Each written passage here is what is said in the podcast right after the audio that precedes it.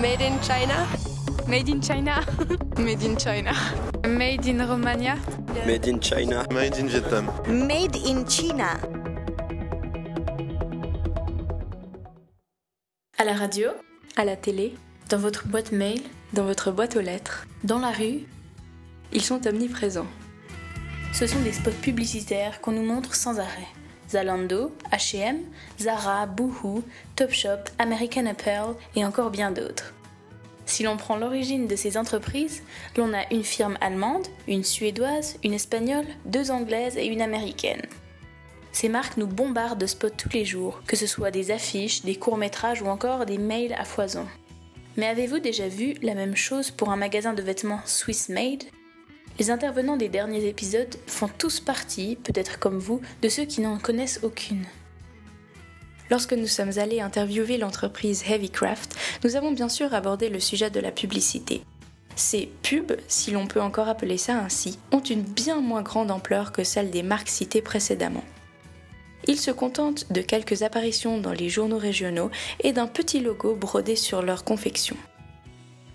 Nous nous sommes rendus à Zurich, à Suisse Textile, une association qui défend toutes les entreprises travaillant dans le textile suisse, de la transformation des matières premières à la finition du produit. Qu'il s'agisse de tapis pour les transports en commun, de terrains de foot synthétiques ou encore de vêtements. Myriam Mati, responsable de communication des relations publiques, nous a reçus très gentiment et nous a donné une réponse étonnante à la question suivante. Est-ce que Suisse Textile fait de la publicité pour les entreprises qu'ils soutiennent, car c'est un pas important du développement, ou n'y touche-t-il même pas? Nous n'intervenons pas dans ce domaine.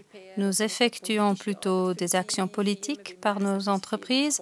Celles-ci vendent leurs produits toutes seules et font la publicité pour leurs boutiques et entreprises eux-mêmes.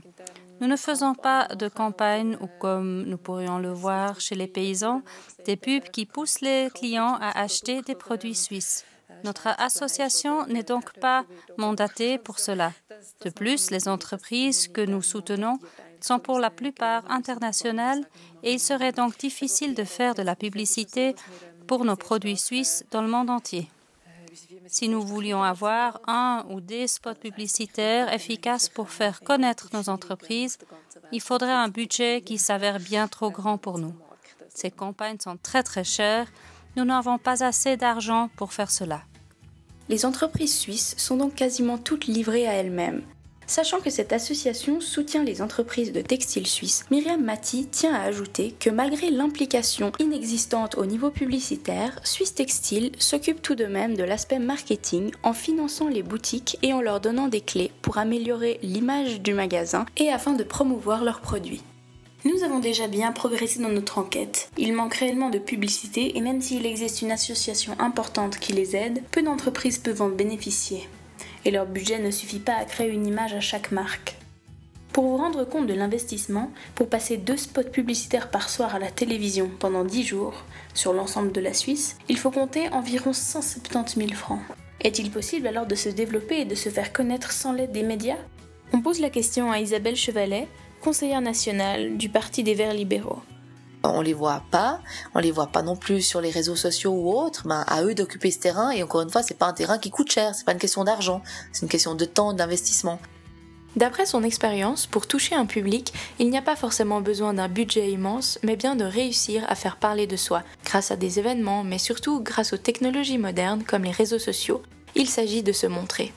Merci de votre écoute et rendez-vous dans notre prochain épisode.